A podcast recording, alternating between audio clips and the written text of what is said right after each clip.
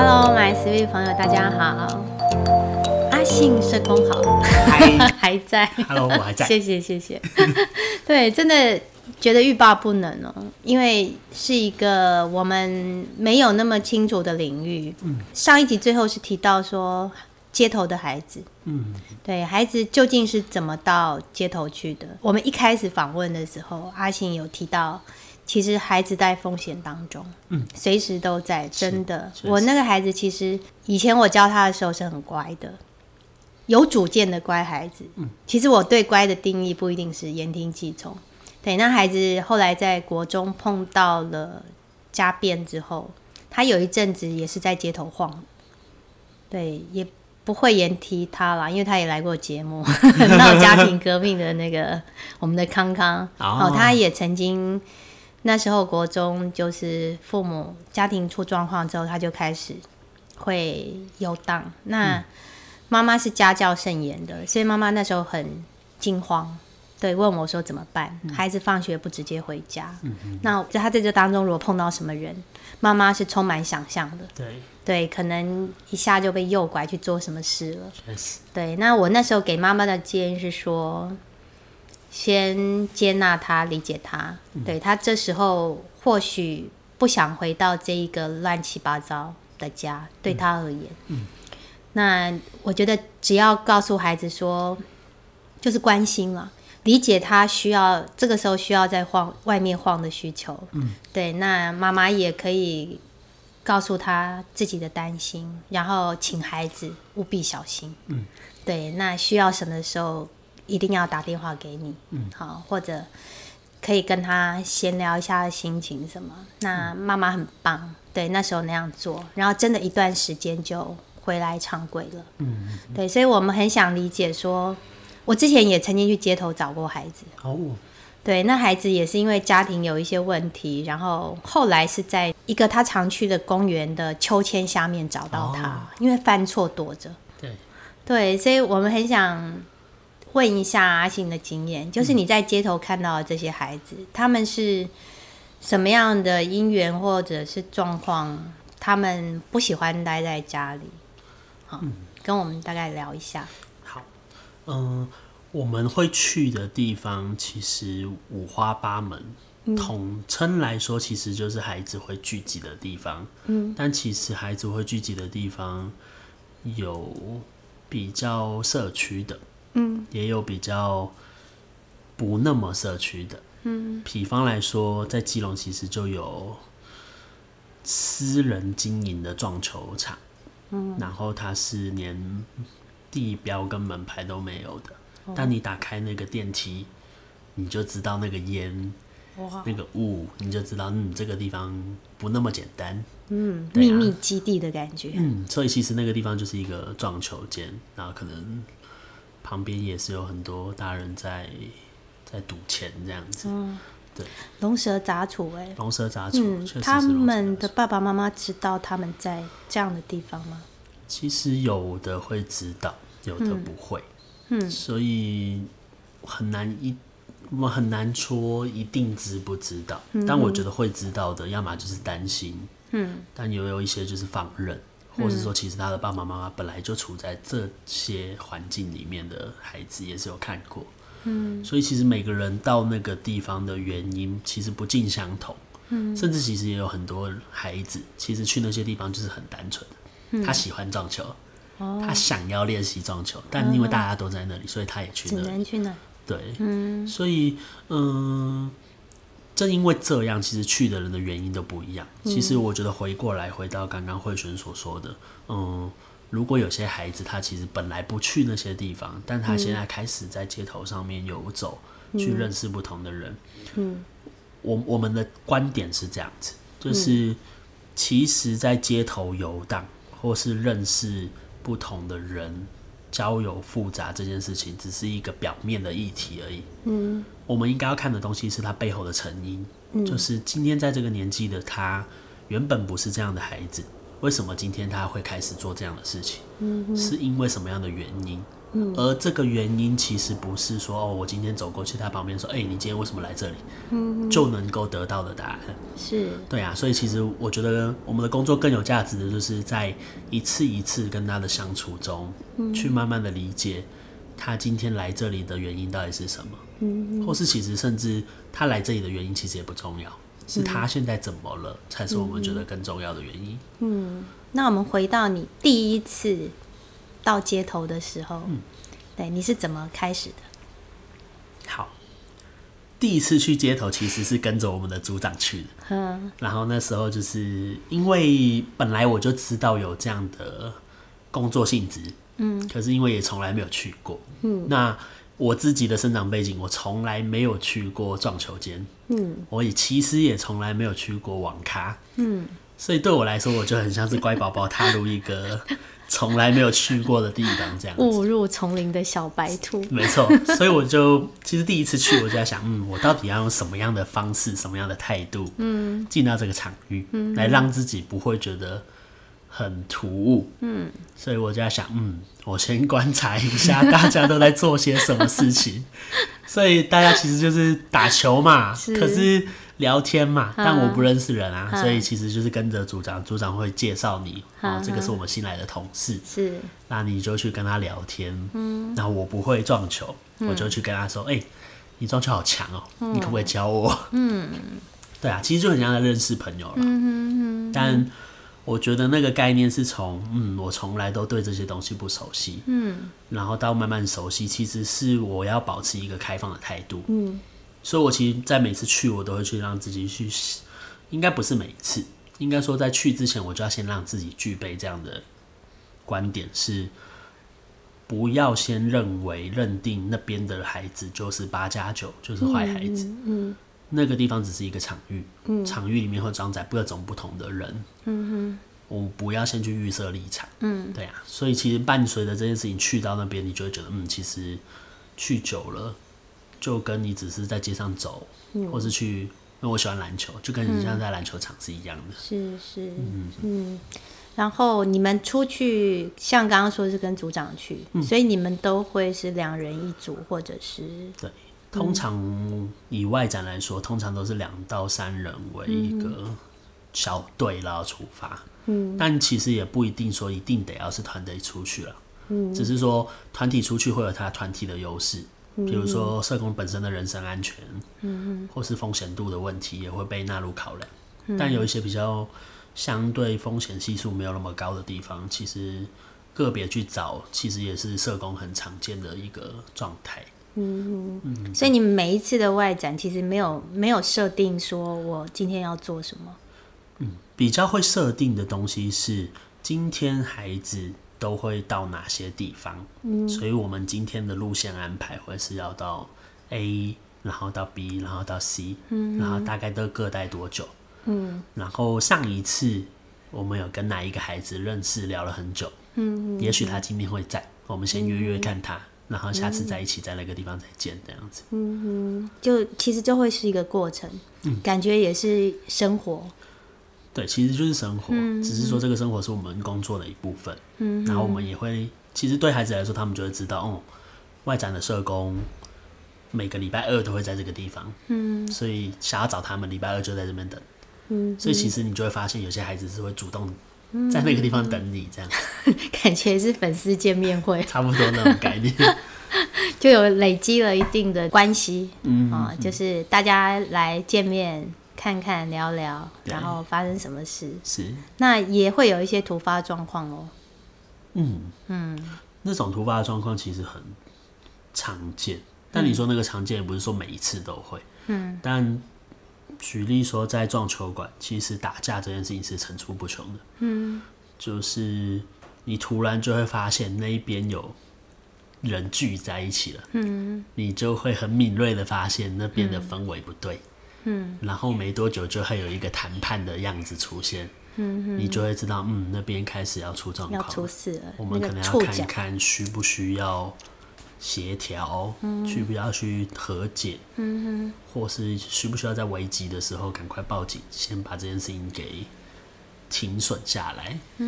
所以你们的那个触角就会比较敏锐一些。嗯，在外展这件事情，会是我自己会认为是我所有工作里面敏感度要拉到最高的一件事情，因为在那个场域里面不是自己的场子，什么事情都有可能发生。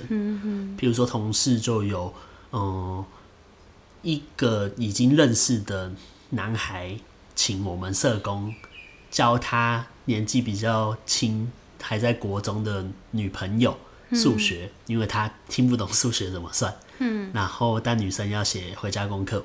嗯，所以那个比较新的社工就很直觉的就去教了。嗯，结果教一教之后呢，男生就发现，嗯，他怎么在帮我女朋友教数学？那我这样不就很没有用？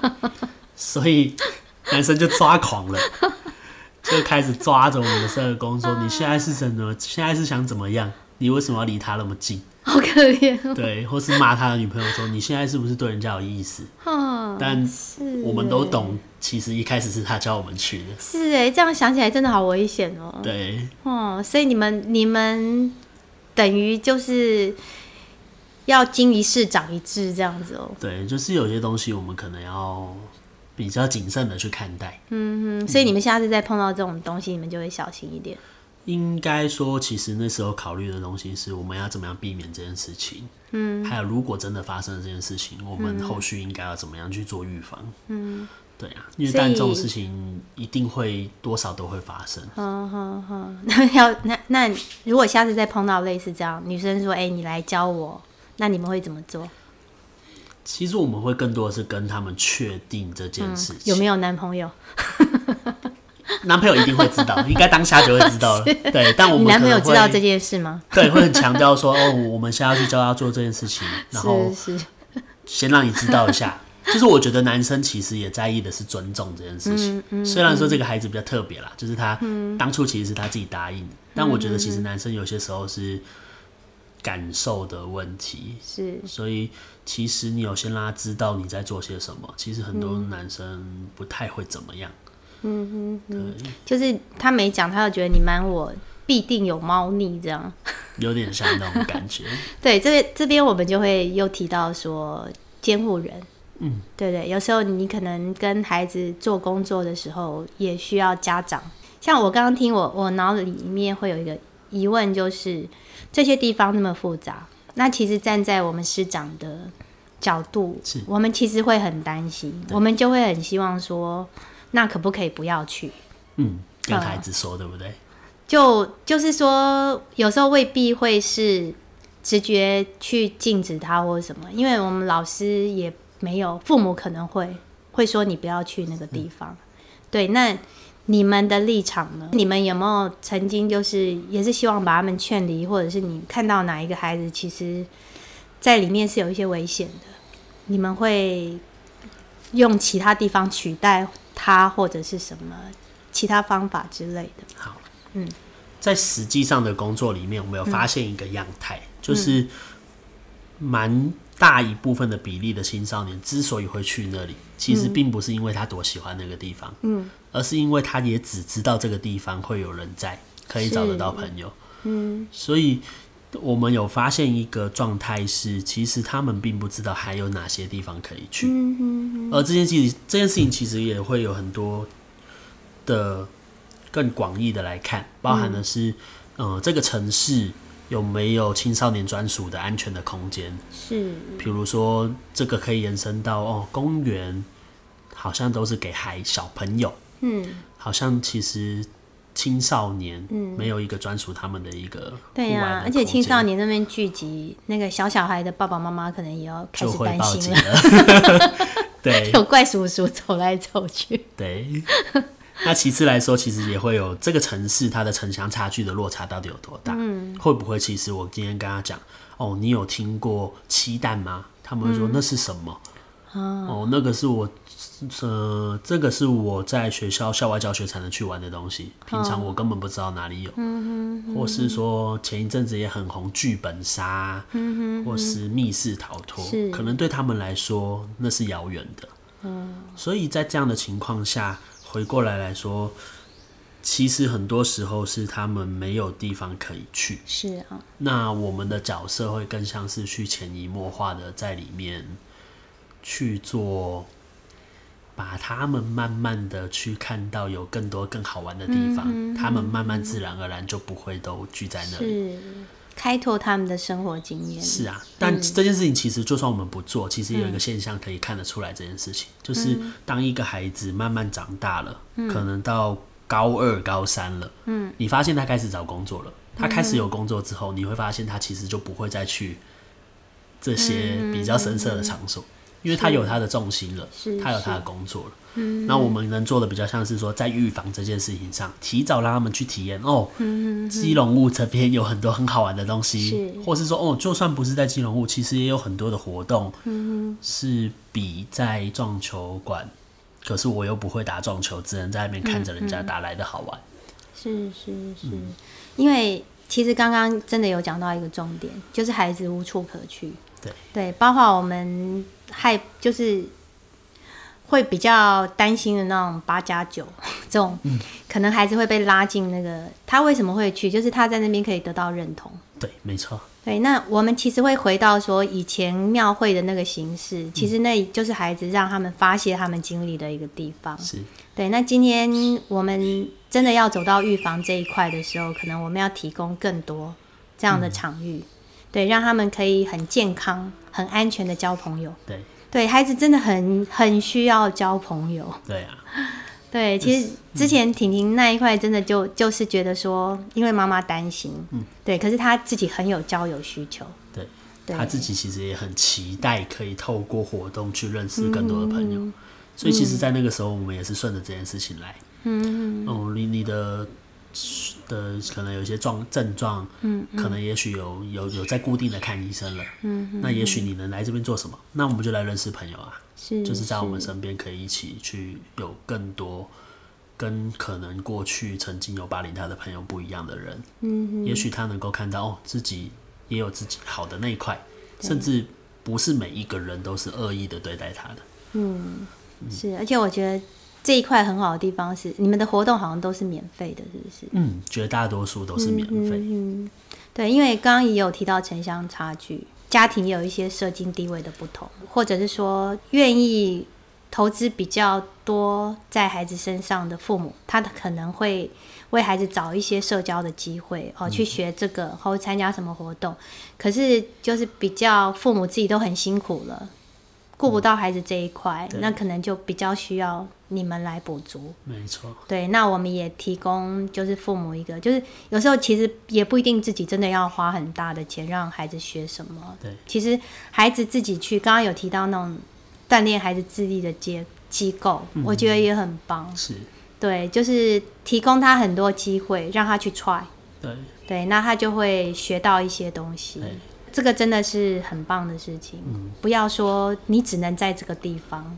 对，一般的家庭很还蛮适合到青少年福利服务中心去参加他们他们的活动的。嗯对啊，因为其实就是五花八门的活动在那里都会发生，嗯，或是说其实那边也能够在社工底下能够去认识更多的同才，嗯嗯因为同才对他们的影响真的很大。那是他们发展的时候必经的一个需要。对，今天如果说就是我们对于某一些孩子说惹事，他其实能够惹出来的事情，大部分就是比方说，哎，他们一起玩的时候需要钱，好、或者是刚刚有提到毒品，嗯可能互相交流，对。这个其实都是比较危险的。那你需要钱的时候，可能会有偷窃、偷车，对，对，像要带女朋友去玩啊、偷个车什么之类，对。对，这些可能都是他们会延伸出来处罚的问题。是，好，那真的社区，我刚刚提到他社区同才对他们的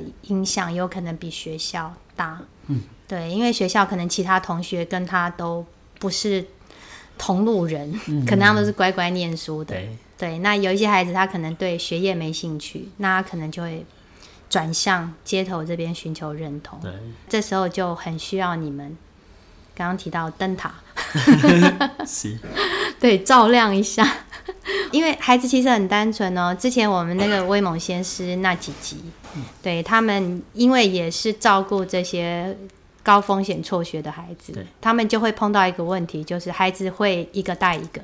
那他们碰到那个无良的工厂的时候，然后孩子就觉得，哎、我干嘛念书？我去赚钱。嗯，对，那可是其实那个真的是黑心工厂。对，可是孩子觉得他有赚到钱，就好了。对，然后回来之后一个带一个，嗯，像那个蚂蚱一样。那时候那个阿树老师他们就很厉害，还去旁边埋伏，哦，收集那个无良厂家的那个证据。是，对，其实真的很谢谢我们生活周遭有这些很关心孩子的人。嗯，那我觉得像刚刚阿信说的，他们其实不是像我们想的这么简单，你不要去就好了，对而，是我不去我能做什么？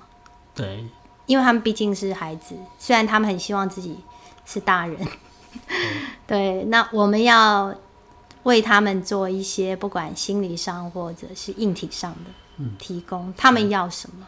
对，而且有时候就是听听他们，我觉得或许也不是说没在做，可能是做的不是他们要的，嗯我们可能未必有听过他们想要什么。是应该让孩子听听孩子自己的声音。好，嗯，哇，真的收获很多。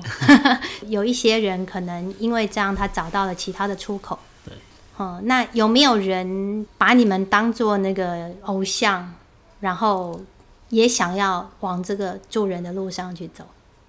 其实这个例子很多，因为蛮常就会听到孩子说，嗯，所以社工，到底怎么样可以当？啊，对，那我可能也可以分享一个例子。他虽然不是在我手上完全经过我手的，但我觉得可以分享他的例子是，这个孩子从小就是在智力这一块上面去做运作。譬如说家庭失功能，所以他其实没有爸爸妈妈可以支持他，所以他从小就是在寄养家庭、安置机构底下长大。那长大到后面，其实孩子就慢慢的在这些机构里面学习到他所谓的生活的技能。嗯嗯。但其实孩子很乖，嗯。孩子就觉得，嗯，我曾经受过这样的帮助，嗯。所以我也想要去成为这样的一个角色。嗯。所以他就会往这个方向去念大学，嗯，然后当然其实里面过程也有很多的忙懵懵懂懂跟跌跌撞撞啦，是，但其实最后你就会发现，哦，他已经要毕业了，嗯。那个感觉其实是感动的。嗯。那其实这样的类似的例子，其实我自己听过也有很多，甚至我还有听过，嗯，一个安置机构的社工，嗯。然后跟里面的主任，其实曾经都是在这个安置机构底下的院生，嗯。因为他们安置过后，他们知道这样子的经历，嗯。他们也想要成为这样的人，所以他们回去到原本嗯自己的安置机构去帮助那边的孩子，嗯，有点像是一个循环的概是念。是，真的就是一种新传的感觉没，就是火种，好，而且你就亲眼见证了那种播下去的种子长出来，开花结果，而且当他回到这个机构，其实他是更能够理解这些孩子的，嗯，因为他曾经就是那一对，他又少了那个像刚刚那个阿信提到那个摸索的过程。我以前因为说实在像老师也是，我们现在还好，现在有一般大学，可是说实在，你要当老师都要功课上要有一定的程度。程度，对，所以我其实我常常，我个人是因为我真的也不喜欢念教科书，所以我多少可以理解他们。那我看到有一些很在功课上一直没有出过问题的老师，其实他们在面对孩子的时候会有盲点，嗯。那他们甚至就会把孩子归类为说你就是不努力，嗯他们无法想象这对有些孩子来说是很困难的，难的。对他们觉得这么简单怎么可能不会？那必然是你不用功，我已经讲几次了。嗯。对，那这样子的观念，其实对孩子来说，那个挫败更强。对，而且我碰过，就是因为这样的老师，其实他是很关爱孩子的。我们刚刚说，孩子其实他是知道大人关爱他的，对，可是这样对孩子有时候会有一种负面的伤害是，老师这么认真教我，为什么我没有办法达到他的要求？嗯对其实孩子就反过来怪自己。对，对，那其实这些东西可以透过说你去理解对方他的环境，不是每个人都像你这样嗯，这么聪明。没错，对我听到这边真的很感动，很高兴你们的火种真的都散播出去了，然后有更多人愿意回到这一块。那回到你自己的历程，刚刚闲聊一下，有说其实你一开始也不是生来社工吼，当然的，生来社工很厉害，德雷莎之类的。听说以前其实是因为分数刚好就到了，对，没错，其实、白话来说就是只考分数到哪里哦，刚刚好社工系选上了，那就是这一间。百分之九十的台湾学子大概都是这样。对，而且其实也蛮特别，我自己觉得蛮蛮、有趣的啦。就是那个只考的阶段，哇，好久以前。那我那时候的兴趣其实是资讯系，所以我只考里面所有的排的学校，我都排的是资讯，哦。资讯工程、资讯系。嗯，但我明白自己的弱项就是数学，数学超烂。那我就想，嗯，该填的都填了，那不然我在那个里面放几间文组的社工的学系好了。但其实我并不知道社工是做什么的，就想说，嗯，好像跟我蛮吻合的，放几间来看看好了。那结果出来就这么刚好就是那一两间 是我命中注定。对对啊，所以其实那时候也会觉得说蛮蛮蛮突然的，好像跟自己想象中很不一样。但其实，在实际是，我觉得到真的愿意继续做这件事情，因为其实，在社工这一个系所里面，嗯，蛮多念完毕业的学生，其实真的没有走向社工这个工作，是因为这个社工的工作其实是辛苦的。嗯，而且他得到的报酬也不会比传统业界那些资讯的工程的工程师来的高。嗯，所以更多其实就会是毕业就转向其他的行业。嗯，那对我来说，我觉得是 实习的过程有给我很多的感受，是感动的，而且也觉得好像自己在这部分有部分的特质是很适合的。那现在走过来到第五年，其实也当了组长，我就觉得嗯。好像误打误撞的有一些特质是很吻合这个工作，感觉还能够再去做一些发挥这样子。嗯所以真的不用提早去为自己下定论。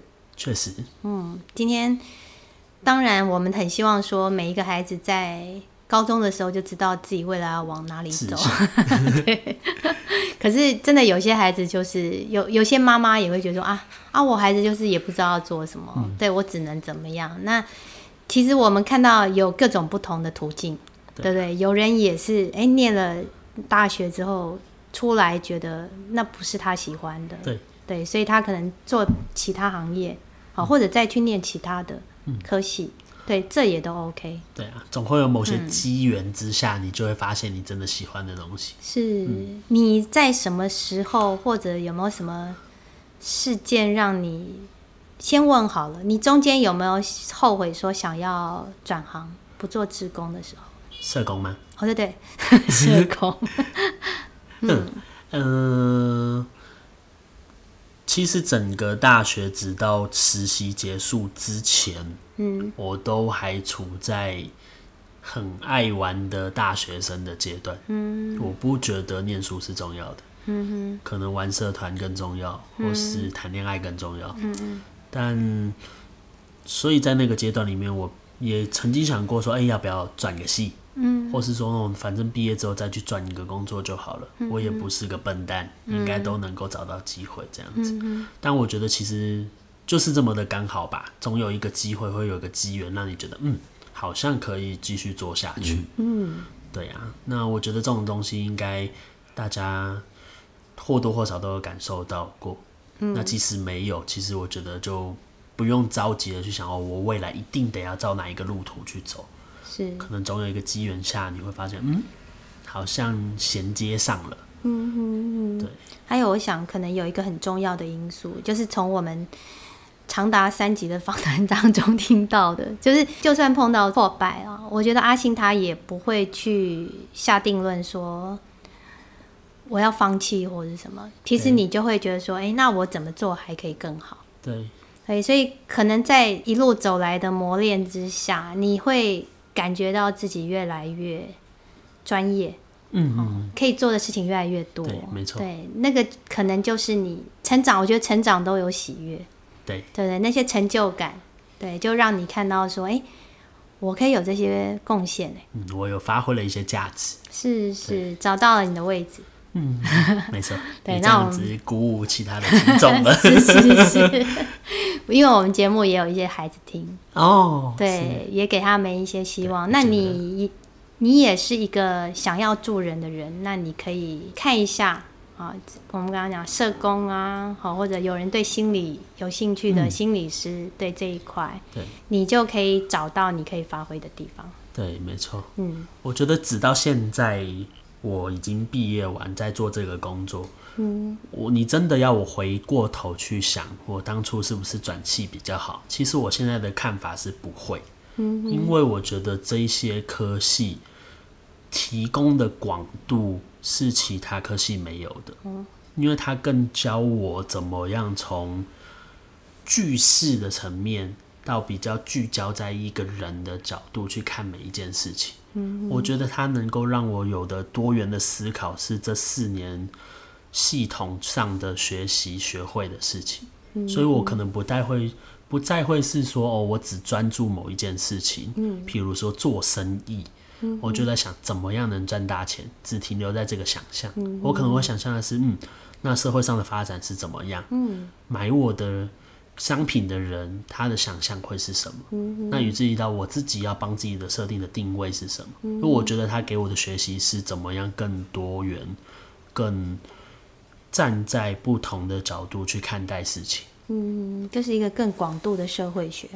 对，没错，对我刚刚脑海中浮起一句话，我们常常说自助助人嘛，嗯，那我想要是助人自助，就是我们在助人的过程当中，我们会发现其实我们帮助最大的是自己，对，没错，对，因为我们必须自己要够强壮，我们才有能力去帮助其他人。对，对，那非常谢谢阿信，很开心今天来到这里。是我相信你对自己也有更多了解，嗯你一路走来，发现自己其实做到很多事情哦。嗯，好，谢谢你，感谢，拜拜。拜拜